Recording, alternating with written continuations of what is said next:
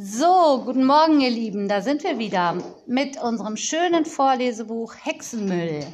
Heute lese ich euch das Kapitel 17 vor und das heißt Die Stimme in der Tasche. Und hier sind auch Stimmen und zwar von Merle, Mia, Emil, Ida, Philipp, Jeva, Julia, Emma und Frau Weber. und Frau Winthrop. Die Stimme in der Tasche. Ich mache mir langsam Sorgen um Umbra, sagte die olle Lilli und schaute zum, wie es Tiziana schien, hundertsten Mal durch das kleine Fenster nach draußen. Die Sonne versteckte sich hinter grauschwarzen Wolken und die Wiese in Lillis Garten war noch nass von dem nächtlichen Regen. Tiziana hatte es endlich geschafft, ein Feuer im Ofen zu entfachen und sagte, Umra ist eine alte, erfahrene Eule. Sie kann noch mal eine Nacht wegbleiben. Sie gähnte vor Müdigkeit. Gerne wäre sie noch länger im Bett liegen geblieben, aber sie hatte sich nun mal entschieden, in die Schule zu gehen. Die olle Lilli seufzte und setzte zwei Schalen mit Würmerpüree auf den Tisch. Sie aßen schweigend. Friedwart saß auf Umras Stange und überlegte, wo seine Freundin sein konnte. Aber er war genauso ratlos wie die olle Lilli.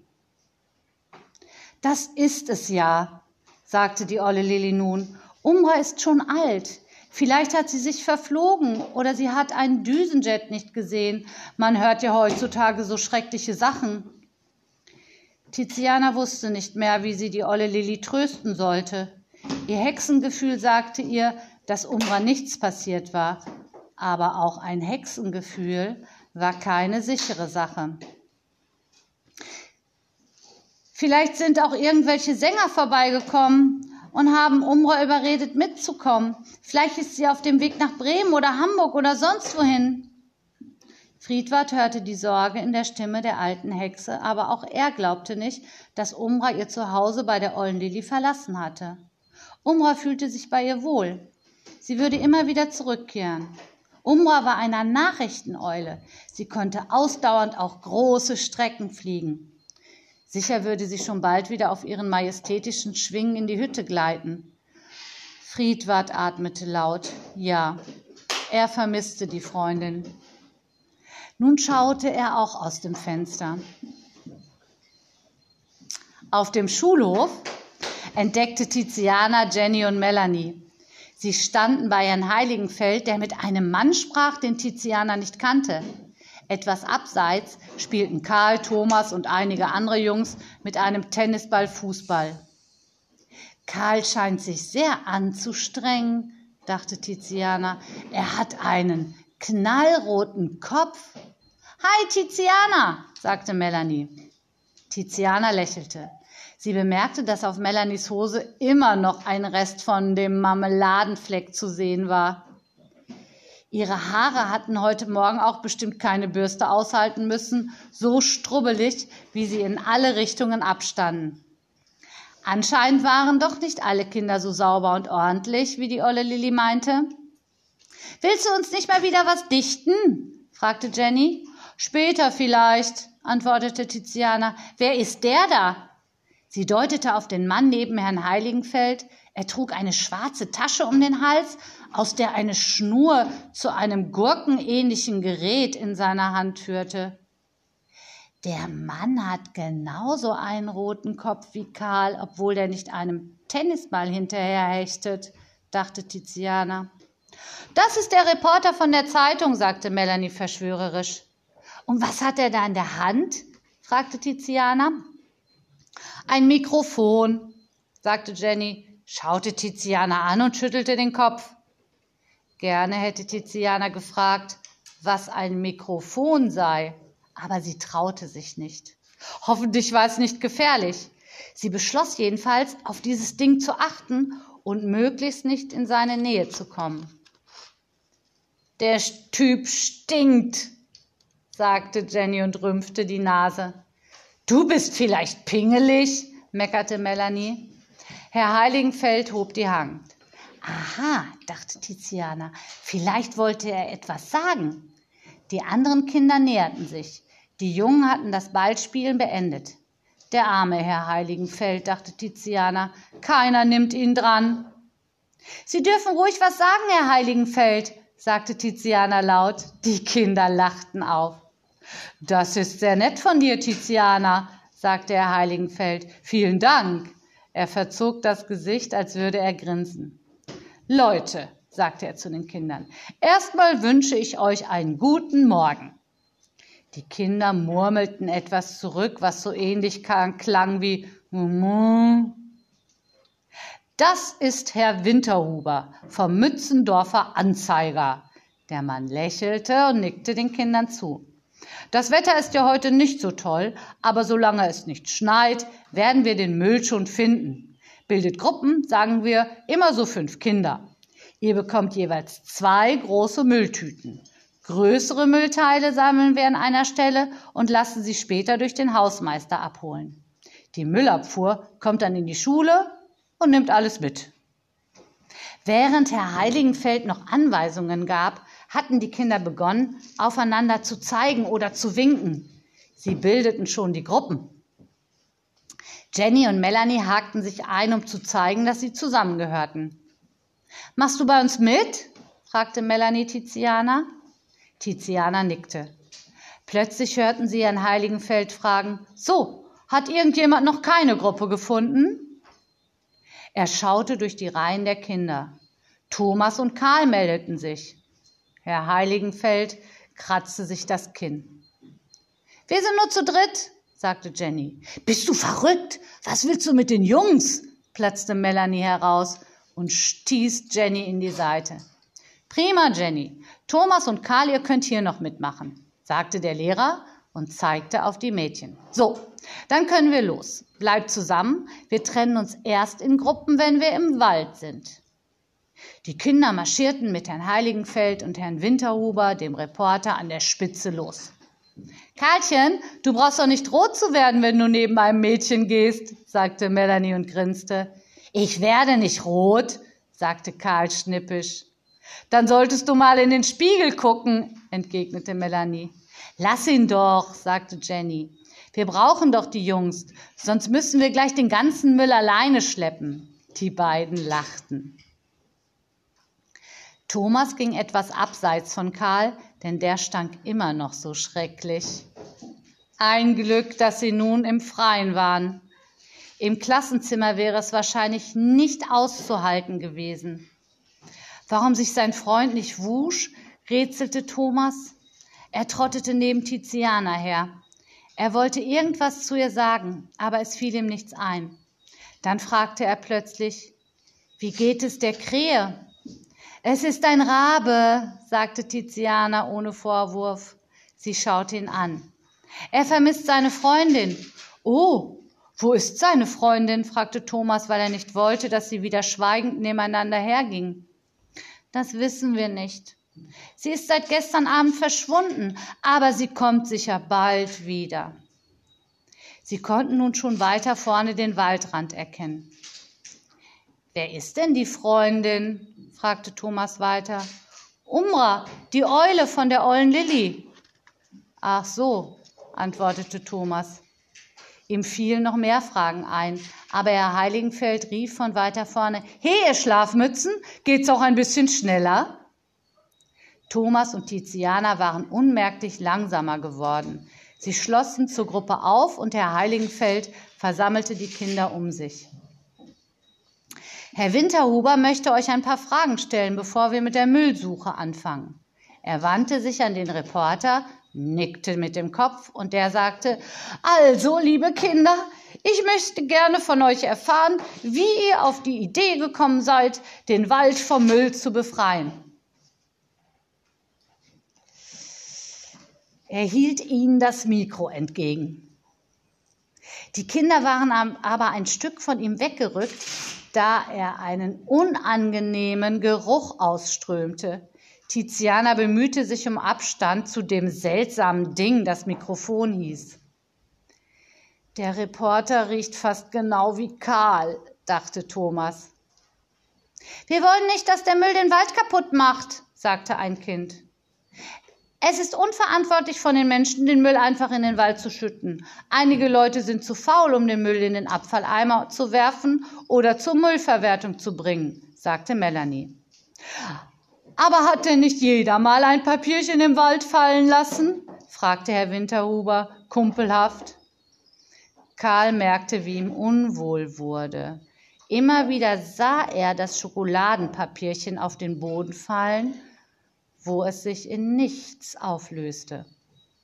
Ich würde jedenfalls keinen Abfall in den Wald werfen, sagte Karl laut und überzeugt. Bravo, Karl, bravo, rief Melanie und klatschte Beifall. Die anderen stimmten ein und grinsten. Und du? fragte der Reporter plötzlich an Tiziana gewandt und hielt ihr das Mikrofon dicht vor das Gesicht. Warum machst du bei der Müllaktion mit? Tiziana wich ein Stück zurück. Äh, ich? stotterte sie und schaute ängstlich auf das Mikrofon. Weil ich äh, lesen lernen will. Was? fragte der Reporter. Äh, ich meine, weil ich in der Schule bin. Herr Winterhuber zog die Augenbrauen hoch. Das kannte Tiziana noch von dem Pförtner im Rathaus. Solche Gespräche endeten nicht gut. Deshalb sagte sie, ich kann ein Gedicht. Soll ich es mal aufsagen? Ja, riefen die Kinder, denn sie fanden die Fragerei von Herrn Winterhuber langweilig und die Gedichte von Tiziana waren ja bisher immer sehr unterhaltsam gewesen. Na, von mir aus, sagte der Reporter etwas unsicher. Tiziana begann. Der Heinz und seine Wichte sorgen für ihren Wald und das Getier. Sie sind so traurig, denn der Wald, dem fällt es schwer, das Atmen hier. Der Wald gehört doch nicht den Menschen, schimpfen die Wichte Tag für Tag. Der Müll wird ihren Wald erdrücken, was keiner von den Wichten mag. Der Heinz und seine Männer hüten des Waldes Schönheit, Stolz und Pracht. Sie wuseln hier, sie wuseln dort, sie tun's bei Tag, sie tun's bei Nacht. Kein Menschenauge sah sie je, kein Licht fiel auf ihr gutes Werk, und deshalb glaubt auch wieder keiner, es war der Hansel, Heinzelmann der Zwerg, drum stört sie nicht bei ihrem Tun, hier überall im Unterholz, sie schuften alle ohne Lohn und sind auf ihren Wald sehr stolz. Als Tiziana mit ihrer Stimme zuletzt immer leiser geworden war, geendet hatte, brach tosender Beifall aus und ein Kohlmeisenschwarm verließ unter großem Gezeter einen nahen Baumwipfel. Super! kreischte Melanie dazwischen. Schade nur, dass wir mit unserem Krach die ganzen Wichte vertrieben haben. Sie schaute mit großer Gebärde unter einem Busch nach und zuckte mit den Schultern. Tolles Gedicht, bestätigte auch Herr Heiligenfeld. Von wem ist das? Nicht vom Meister Mörike, wie das vom Septembermorgen. Ich hab's mir gerade ausgedacht, sagte Tiziana. Herr Heiligenfeld schaute noch verblüfft rein, wollte etwas erwidern, überlegte es sich aber dann anders. Hoffentlich habe ich das gut drauf, sagte der Reporter und drückte einige Tasten auf seinem schwarzen Gerät in der Umhängetasche. Plötzlich ertönte Tizianas Stimme, wenn auch etwas krächzender, aus der Tasche. Und seine Männer hüten des Waldes Schönheit, Stolz und Pracht. Sie wuseln hier, sie wuseln dort, sie tun's bei Tag, sie tun's bei Nacht, kein Menschenau. Mehr war von dem Tonband nicht mehr zu hören, denn Tiziana schrie, als wäre sie auf einen spitzen Nagel getreten. Die Kinder starrten sie entsetzt an und Herr Winterhuber schlug hektisch auf die Tasten des Gerätes, bis das Band endlich stoppte. Tizianas Augen hatten sich zu Schlitzen verengt. Mit ihrem Blick schien sie den Reporter aufspießen zu wollen. Sie hatte aufgehört zu schreien, als ihre Stimme vom Tonband nicht mehr zu hören war. Plötzlich war es totenstill im Wald. Kein Wind regte sich. Kein Vogel zwitscherte. Kein Kind bewegte sich. Ey, was? Melanie hatte sich als erste aus der Erstarrung gelöst. Doch Tiziane achtete nicht auf sie. Was hast du gemacht? Wer bist du? Wieso bin ich in deiner Tasche? Tiziana presste jede Frage scharf wie Peitschenhiebe hervor. Wenn Herr Winterhuber nicht sowieso ständig diesen roten Kopf gehabt hätte, wäre er sicher blutrot angelaufen. Ihm war unwohl, er schwitzte, er zitterte. Vor ihm stand doch nur ein Kind.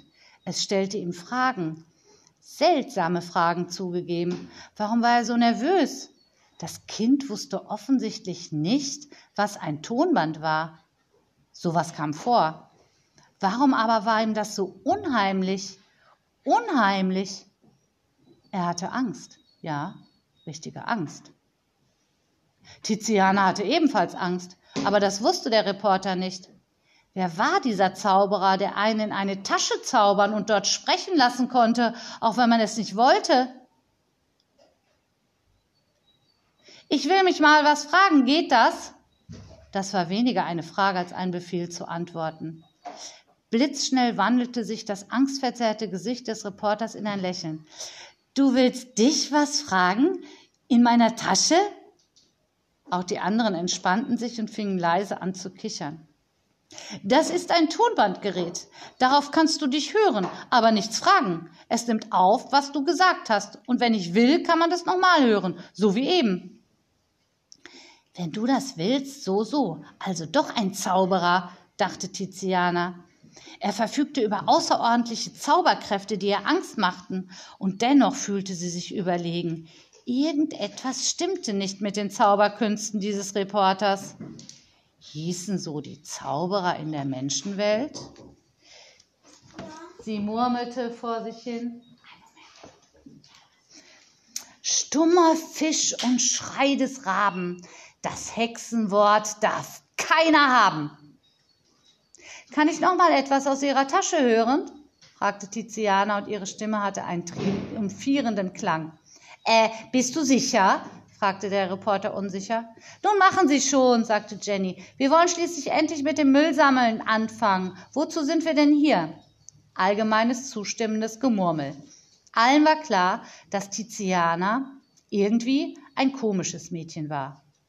Aber der Reporter war schließlich auch eine seltsame Type. Immer hatte er einen roten Kopf und er stank. Herr Winterhuber nestelte an seinem Tonbandgerät. Er betätigte mehrere Tasten, murmelte zwischendurch, das kann doch nicht, wo ist denn, wieso ist, wurde nun hektischer, schaute dabei unsicher kurz auf Tiziana, die die Arme hinter dem Rücken verschränkte und ein bisschen auf den Zehenspitzen wippte. Äh, also ich, sagte er zu niemand Bestimmten gewandt. Ich finde es nicht mehr auf dem Band. Vielleicht habe ich es ja versehentlich gelöscht, aber das kann eigentlich auch nicht sein. Tss. Ist ja nicht so schlimm, schaltete, schaltete sich nun Herr Heiligenfeld ein. Wenn Ihnen was an dem Gedicht liegt, können Sie Tiziana ja später bitten, es nochmal aufzusagen. Und zu allen gewandt, wir fangen jetzt an. Geht in Gruppen los. Verliert euch nicht aus den Augen. Wir treffen uns in einer halben Stunde und sehen mal, wie viel Müll wir schon haben. Vielleicht machen wir dann noch eine weitere Sammelrunde, wenn ihr denkt, es liegt noch mehr Müll herum. Laut plappernd strömten die Kinder gruppenweise in verschiedene Richtungen. Auch die Kinder von Tizianas Gruppe waren schon losgegangen. Tiziana drehte sich noch einmal um, näherte sich dem Reporter, der in diesem Moment alleine herumstand, und zischte ihm kaum hörbar zu, die Zauberei war nicht schlecht, aber gegen mich hast du keine Chance. Also verschwinde aus diesem Wald, sonst hexe ich dir ein paar Furunkel an die Nase. Ohne eine Antwort abzuwarten, drehte sie sich um und rannte zu ihrer Gruppe. Herr Winterhuber zitterte wieder ein bisschen. Es ist doch nur eine kleine freche Göre, sagte er sich immer wieder. Zur Sicherheit befühlte er seine Nase. So ein Blödsinn, Furunkel, dachte er und wischte sich die Schweißperlen von der Stirn. Wie spannend. Morgen geht's weiter, ihr Lieben. Tschüss, bis dann.